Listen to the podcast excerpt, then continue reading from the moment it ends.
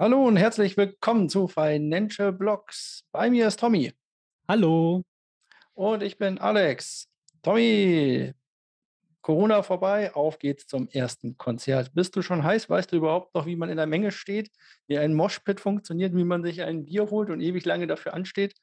Ja, ich habe dir zwar erzählt, dass ich heute zum ersten Mal wieder zum Konzert gehe, äh, also zu einem Konzert gehe, aber ich war letzte Woche schon auf einem, ähm, auf einem relativ großen in Berlin und das war, äh, also musikalisch natürlich auch ein Schlag ins Gesicht, aber, aber halt auch eben von der ganzen Location. Es waren so viele Leute da, es war extrem überfüllt und da muss man sich echt erstmal wieder dran gewöhnen, an dieses Kuscheln, alle sind ohne Masken und naja, es war ungewohnt. Ich bin gespannt, wie es heute äh, werden wird, wenn ich zum nächsten Konzert gehe. Und nächste Woche gehe ich dann gleich zum dritten. Also alle Konzerte, die ich in den letzten Jahren irgendwie besuchen wollte, kommen jetzt äh, einen, auf einen Schlag nach dem anderen. Also mal schauen, wie es wird. Warst du denn jetzt eigentlich schon mal wieder auf einem Konzert oder so? Nö, nö, das lasse ich alles andere junge Leute machen, die äh, können das alles gerne von mir aus durchexerzieren. Ich habe zu Hause genug zu tun und äh, muss immer den, den, den Chart angucken von Bitcoin, wie er rauf und runter und runter und runter und runter geht. Ja. Solche Sachen. Oder vielleicht auch mal rauf, so wie jetzt. Von daher habe ich keine Zeit für Konzerte. Denn ich muss ja auch die News zusammenschreiben und die sind heute prall gefüllt, besonders mit Cardano, würde ich sagen. Und da starten wir jetzt auch direkt.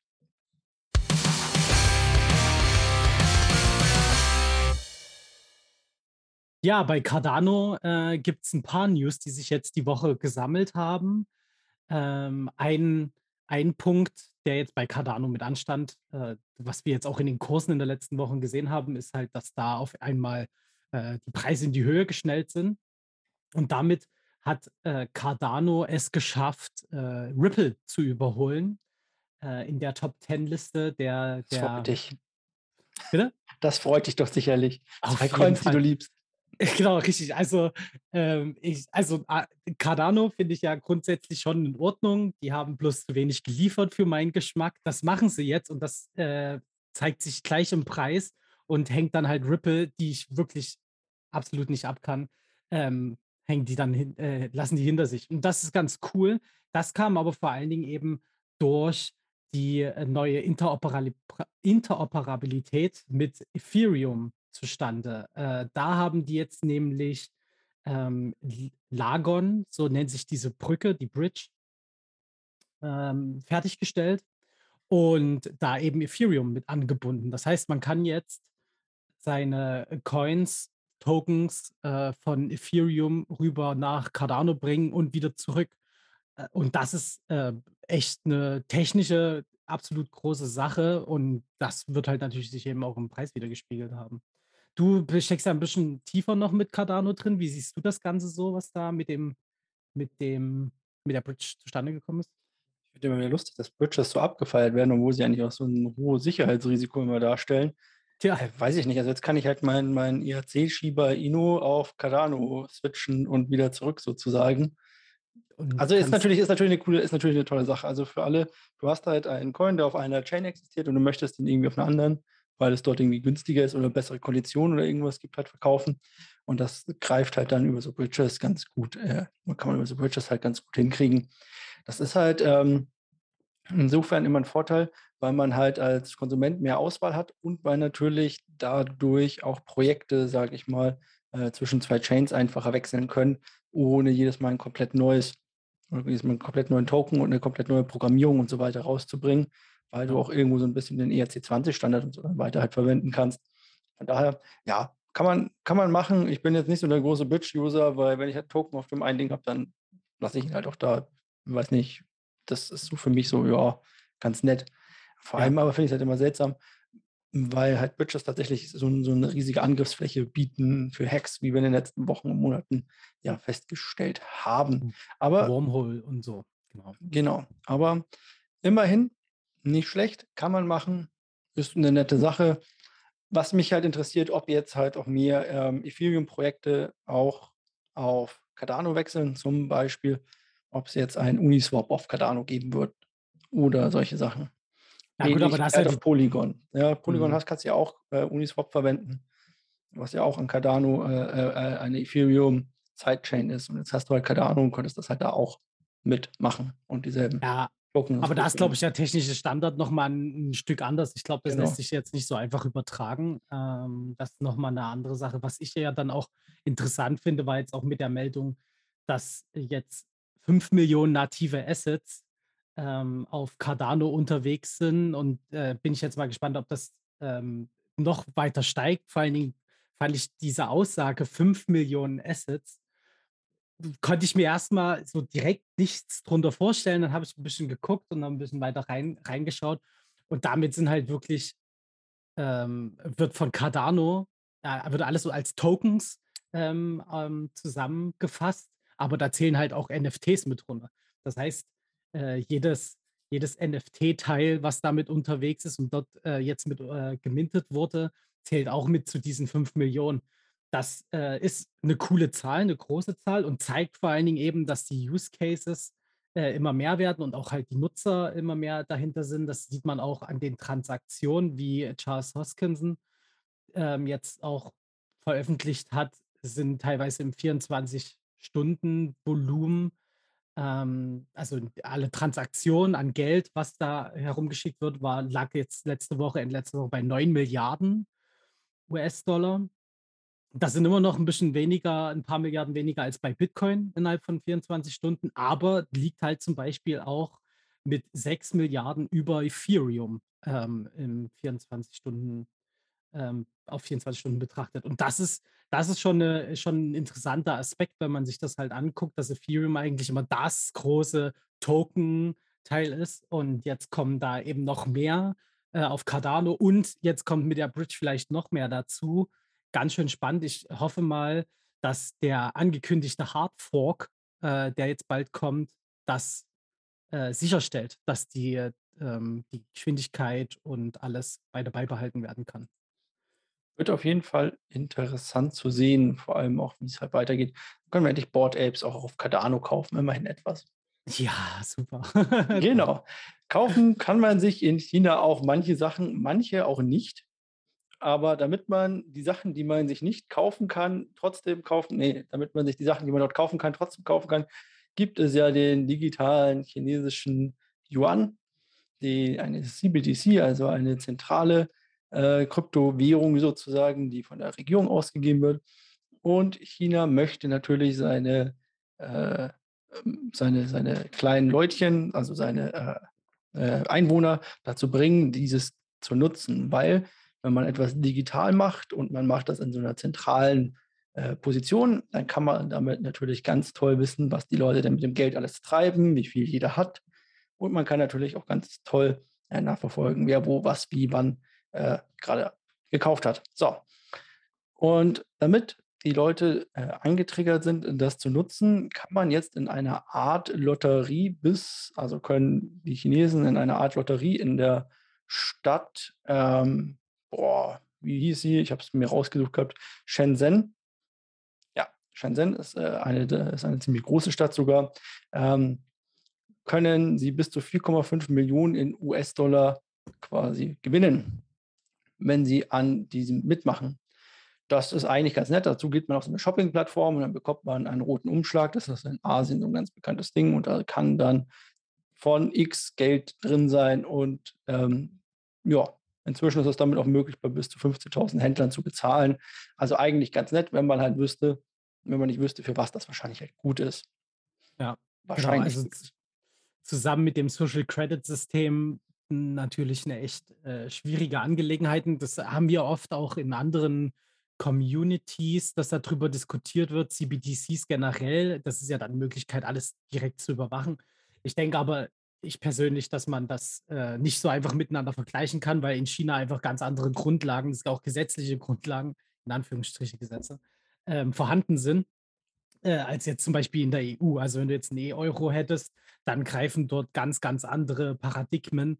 Und ähm, deswegen sehe ich das in Europa zumindest nicht so extrem wie jetzt in China. Und das muss ich sagen, ist von China aber auch ein smarter Move gewesen mit der, mit der Lotterie, äh, dass da nochmal ein bisschen Spielgeld quasi, damit die Leute ein bisschen angefixt sind und sich rote Umschläge zu holen. Ist natürlich ganz klasse. Ja.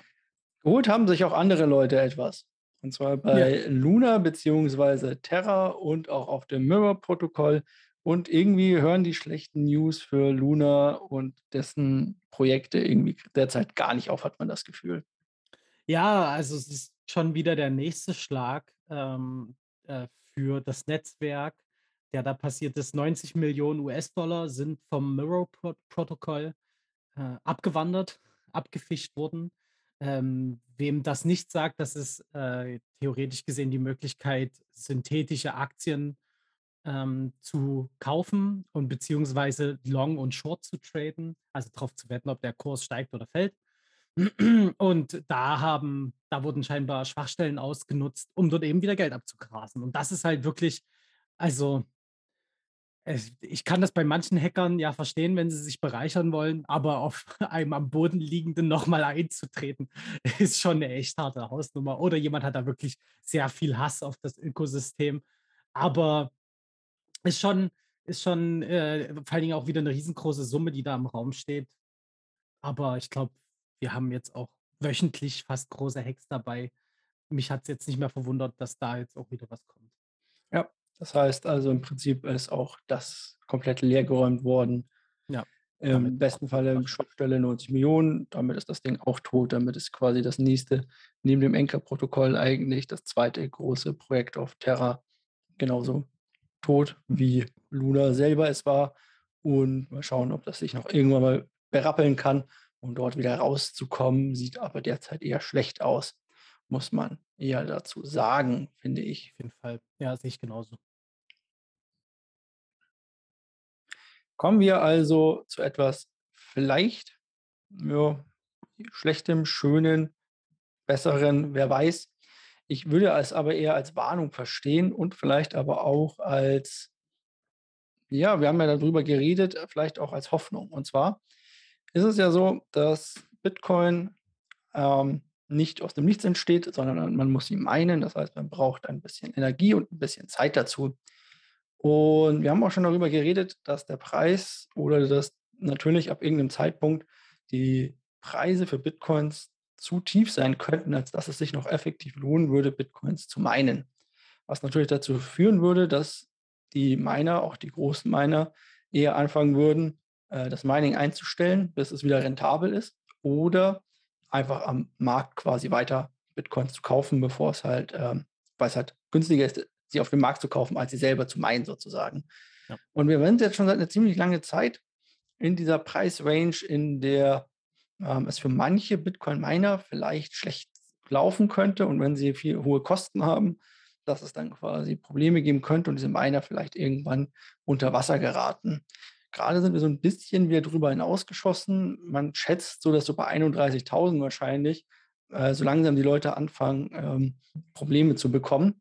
Aber, äh, und deswegen gehen die ersten Gerüchte rum und äh, könnte also sein, oder die ersten Gerüchte gehen darum, dass vielleicht in Minern auf lange Sicht in ein paar Monaten der Dampf ausgehen würde, was natürlich dazu führen würde, dass sie auf einen Schlag alle ihre Bitcoins verkaufen müssten und ihre komplette Mining-Hardware auf den Markt werfen müssten, ähnlich wie damals in China, was natürlich zu einem riesigen Kursverfall führen würde.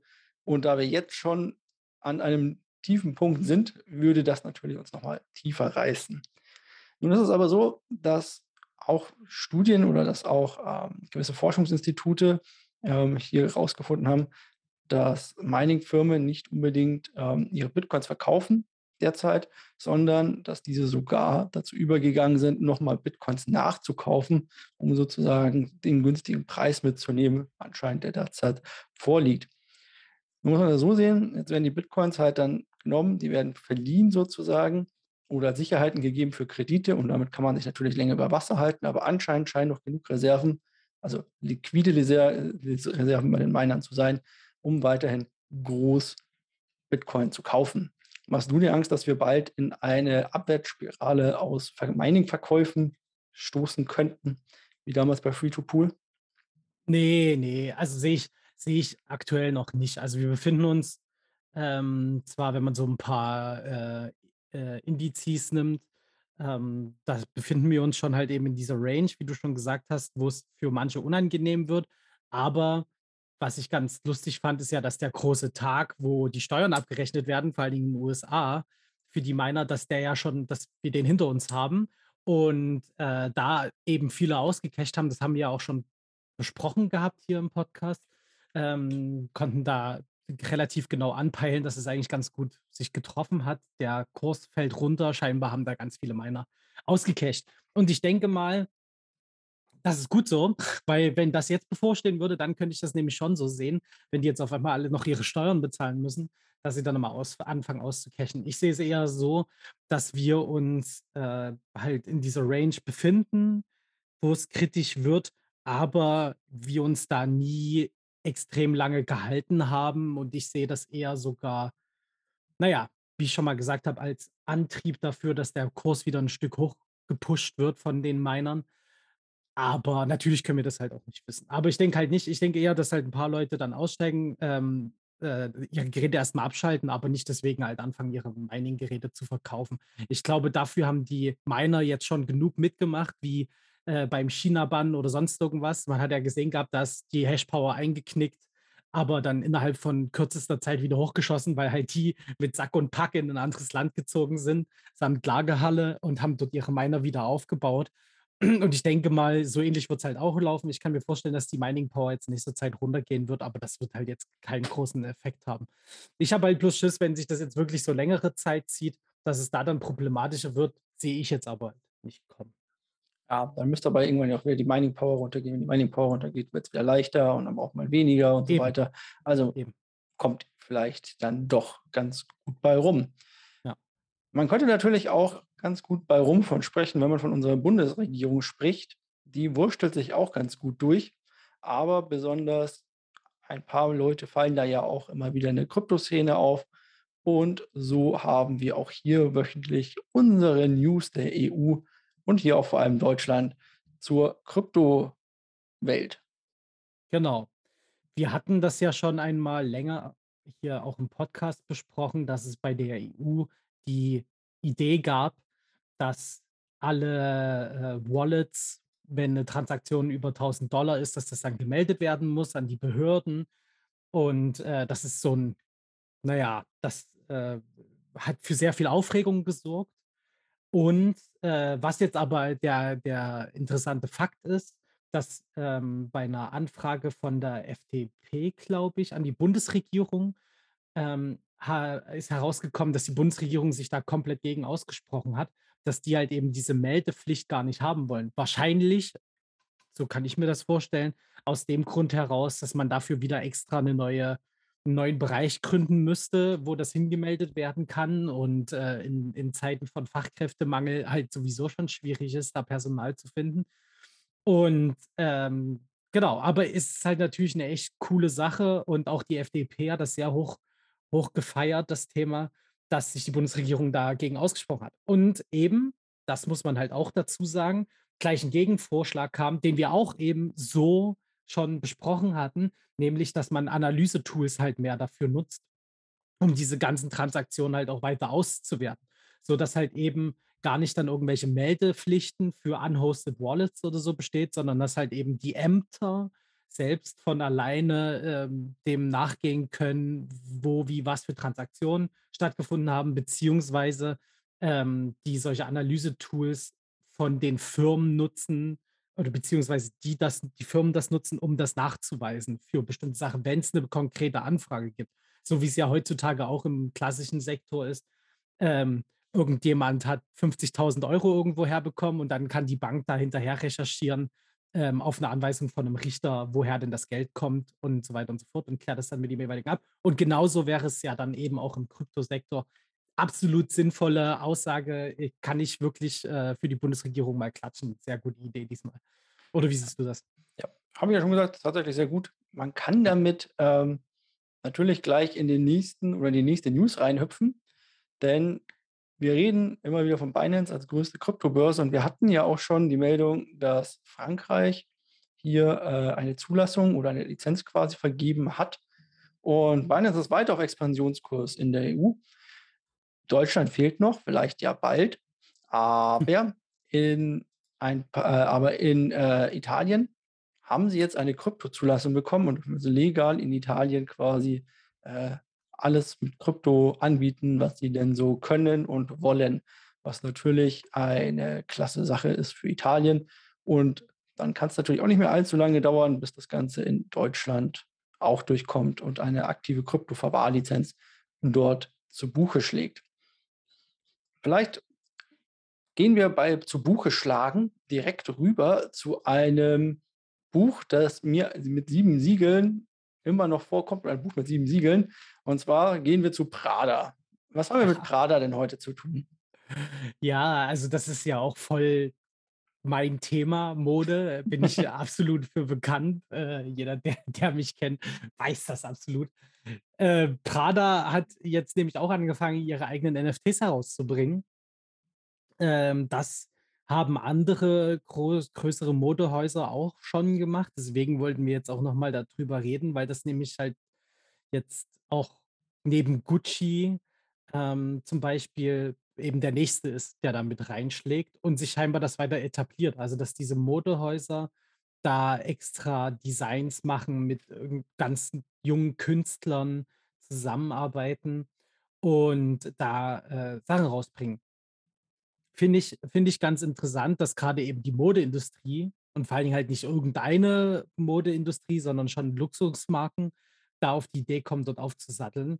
Ähm, ja, äh, ansonsten ist es jetzt halt auch nicht so der, der weltbewegende, das weltbewegende Thema. Oder wie siehst du das? Würdest du dir so ein NFT von Prada kaufen? Klar, neben meinem Board Ape direkt äh, dazu in meine Wolle, dann kann ich beides zusammen nutzen. Vielleicht kann ich meinen Board Ape dann auch im Prada-Anzug anziehen. Ja, vielleicht ja. gar nicht so schlecht. Oder Erstmal so sind es nur Unisex-Hemden. Also, ah, verflucht, ja. ja. Ja, gut, aber ein Affe ist ja auch Unisex eigentlich, oder? Gibt es weibliche Board Apes? Ich habe keine das Ahnung. Weiß ich gar nicht. Ich, ich glaub, auch nicht. Das, da habe ich mich zu wenig mit auseinandergesetzt. Wenn ihr da draußen mehr Informationen habt über die Sexualität eurer, eurer Apes, Board Apes, könnt ihr uns gerne darüber Bescheid geben. Äh, vielleicht hat ja der eine oder andere sogar einen weiblichen und kann das beweisen. Ich weiß es nicht. Wäre natürlich eine gute Sache. Ja. Und während wir hier reden und ich gerade nochmal auf den Markt gucke, wird es wieder traurig. Aber mhm. wir müssen ja trotzdem mal reingucken.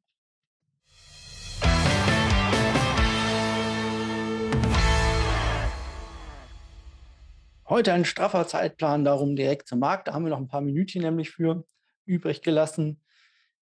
Da wir ja auch, oder der Tommy ja später weg muss, wie wir wissen, er muss sich noch ein bisschen äh, auf Konzerten die Ohren voll johlen lassen, hm. sozusagen. Mhm. Also gucken wir direkt in den Markt und was sehen wir? In den letzten 24 Stunden Bitcoin um 2,16 Prozent gefallen. Als ich vorhin mal drauf geguckt habe, waren wir noch im Plus, jetzt ins Minus. So schnell kann das gehen. Und als ich das letzte Mal drauf geguckt habe, habe ich mir noch gedacht, ach verflucht, hätte ich doch noch mal BNB gekauft für 310. Jetzt sind wir schon wieder bei 308. Wunderbar. Also alles geht seinen Weg wieder runter. Habe ich also doch noch mal die Chance dazu, alles nachzukaufen, was ich schon immer mal kaufen wollte. Juhu, und alle freuen sich, dass du billig einkaufen kannst. Genau. Alle freuen sich, dass man billig einkaufen kann. Besonders billig kann man vielleicht derzeit DAI kaufen.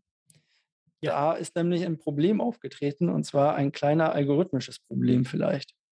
Genau, also wir hatten das ja, wir reden schon wieder über Terra, aber es ist halt einfach das Ding mit den algorithmischen Stablecoins, ähm, dass, äh, dass es da halt einen Deepak gab und äh, genauso ist es jetzt auch mit DAI. Also ähm, da ähm, herrscht halt ein riesiger Absturz dahinter.